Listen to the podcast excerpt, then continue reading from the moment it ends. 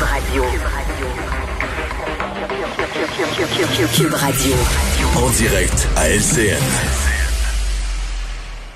Ben, on fait un bond en arrière. 30 octobre 1995, une journée marquante pour les Québécois, un jour de référendum. Un deuxième nom en 15 ans, l'idée d'un pays. Et s'il y en a un qui était au cœur de l'aventure, c'est bien notre collègue, on le reconnaît, là, un petit peu plus jeune peut-être, Mario Dumont? Qu'est-ce qui, qu'est-ce qui euh, revient à l'esprit 25 ans plus tard? Ben, c'est une journée euh, absolument incroyable. C'était une période politique. sais, si on parlait pour les gens plus vieux là, de l'échec des accords du lac Mead jusqu'au référendum, c'était une période d'effervescence politique euh, exceptionnelle. Mais évidemment, c'était l'aboutissement. C'était le moment où les Québécois eux-mêmes étaient interpellés un vote à plus de 93% ça demeure dans l'histoire des démocraties sur Terre. Là, on n'a pas vu ça souvent. Ça demeure quelque chose euh, d'ordre du commun. Et euh, voilà, les Québécois ont tranché. personnellement, je pense qu'on aurait eu un rapport de force plus grand. Puis euh, quelque chose se serait ouvert dans l'avenir si une majorité avait voté oui. Mais c'est pas ce que les Québécois ont voulu. Puis le, le, le, futur s'est profilé ensuite autrement. pour le reste, c'était comment dire, c'est certain qu'à mettons à cette heure-ci, euh, si on se remet il y a 25 ans à cette heure-ci, je pense dans tous les foyers du Québec, il n'y a pas grand monde qui était indécis et qui se foutait du résultat. Là. Tout le monde était sur un qui-vive. Ah euh, c'était euh, ah oui, absolument. C'était une, vraiment Raison, une, oui, nervosité, je, je, te voyais Mario un petit peu plus tôt. Là, je te voyais interviewer Jean Royer, Jean Charret. C'est M. Royer, je pense qu'il disait, euh, il y avait une fenêtre ouverte, la fenêtre s'est refermée. Euh, tu vois ça comment? Oui, c'est le cas. C'est le cas. C'était, pour moi aussi, c'est une période qui s'est terminée parce que de 1962, mettons le maître chez nous de Jean Lesage, jusqu'à 1995, le Québec était divisé. Tout le monde était en mode revendication de plus de pouvoir, de plus d'autonomie pour le Québec. Les fédéralistes voulaient que ça se fasse à l'intérieur du Canada. Euh, Robert Bourassa avait eu ses tentatives. Mitch, la souveraineté culturelle, Victoria. Euh, dans le cas de, des souverainistes, bien évidemment, on voulait tous les pouvoirs, on voulait faire la souveraineté. Et après 95, on s'est retrouvé avec des gouvernements du Québec beaucoup plus monotés, euh, beaucoup moins de rapports de force. dans certains cas, des gouvernements avec à peu près aucune revendication. Alors c'est clair que pour moi, il y, a un, a avant puis il y a un après. Faut, ça veut pas dire que c'est tout noir. Les années après, il s'est fait des grandes choses au Québec dans d'autres domaines puis tout ça. Mais donc l'idée du Québec d'aller chercher plus de pouvoir ou plus d'autonomie ou de renforcer le Québec sur le plan politique, J'aime pas le dire comme ça, mais j'ai l'habitude de dire les choses crûment. Le Québec, pendant un certain nombre d'années, est obligé de prendre son trou là, à cause du fait d'avoir voté non. Parlons de cette vague, euh, Mario, de cyberattaques informatiques qui, euh, qui touche euh, bon, la STM, des hôpitaux, syndicats de policiers, ici aux États-Unis, en Ontario également. C'est inquiétant. C'est très inquiétant. Euh, les médias américains, quelques médias américains qui ont enquêté ça, c'est très difficile à enquêter. Euh, remonte la filière jusqu'aux pays d'Europe de l'Est, des gens qui parlent russe. Donc, est-ce qu'on a affaire à des Russes? Peut-être, probablement. Euh, demande, parce qu'il faut comprendre que c'est pas, on n'est pas dans le domaine du piratage de pour obtenir, parce que les gens viennent mêler, pour obtenir nos informations personnelles, c'est pas ça. C'est vraiment de paralyser le système informatique, par exemple dans un hôpital, mettre les patients en danger, et là demander une rançon.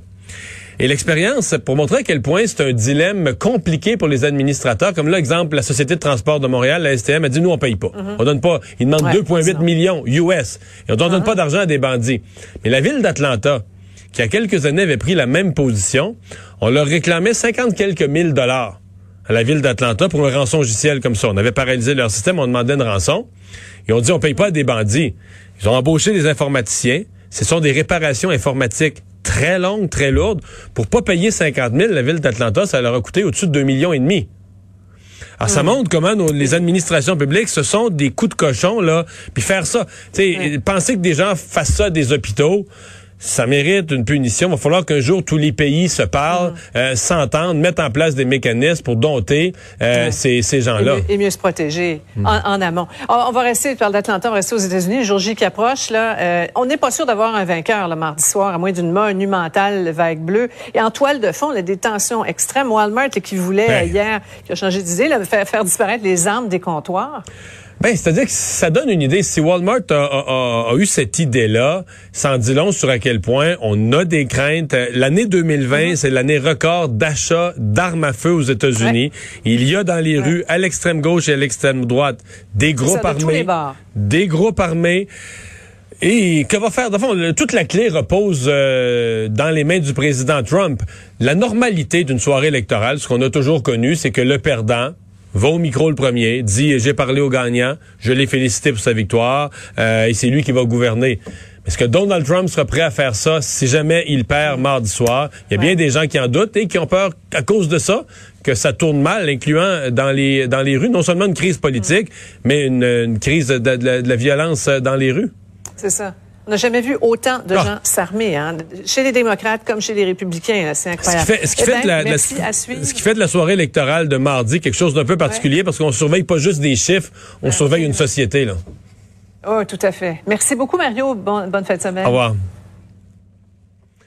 Alors Vincent, chez nous, euh, la COVID, donc, qui a forcé deux autres régions à passer en zone rouge. Oui, rappelez euh, Saguenay-Lac-Saint-Jean et ce qui restait de Chaudière-Appalaches euh, qui n'était pas euh, rouge, là, passe au rouge. L'extrême est de la région, là, Lillet, Montmagny, ce coin-là. Effectivement, évidemment, hausse de cas importante dans ces dans ces deux régions. Je regardais parlant de hausse de cas là, en Europe, encore une fois, on enfile les records, là, jamais vu pour l'Espagne, l'Italie, l'Allemagne, la Belgique, la Pologne, les Pays-Bas, des records. L'Espagne, 25 000 nouveaux cas.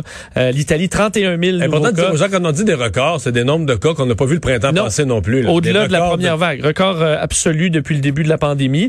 Et euh, aux États-Unis, fait quand même intéressant, alors que euh, même... Là aussi, c'est des records dans beaucoup d'États. Oui, et que là, on se bat pour, évidemment, entre autres, l'Iowa, Minnesota, le Wisconsin, que même Joe Biden fait trois États aujourd'hui. Écoute, on n'est pas sorti de même depuis longtemps, Mario.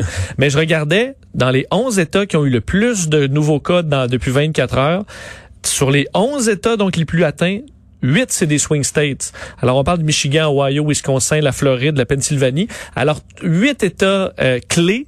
Demain matin, au journal du samedi, là, sur la une, c'est record de cas de COVID, record de cas de COVID. Et à mon avis, c'est pas bon pour M. Trump. Non, il y a un double enjeu là-dessus. Il y a l'enjeu, effectivement, que M. Trump voudrait que dans ces États-là, on parle plus de COVID alors qu'ils ont des nombres de cas records. Mais ça, c'est l'effet. On pourrait aussi fouiller la cause tous les rassemblements politiques, là, les dizaines de milliers de personnes réunies, pas de masque, collés les uns sur les autres, tous les rassemblements ont lieu dans ces États-là. Ils se promènent toujours dans les États où c'est serré. Est-ce que, est-ce que ça pourrait aussi être la cause? Est-ce que le phénomène pourrait être amplifié par les rassemblements? Ben, clairement, les États où il y a le plus de, grandes manifestations de Trump, c'est les États les plus touchés en ce moment. Alors, est-ce que ça va l'ébranler? On verra. On se dirige tranquillement vers le 3 novembre. Ben, on va surveiller ça. C'est leur dernière fin de semaine de campagne là-bas. Demain, c'est l'Halloween. On espère que vous allez fêter ça bien prudemment si vous avez décidé de le fêter. Sinon, trouver une façon heureuse de compenser vos enfants. On se retrouve lundi 15h30.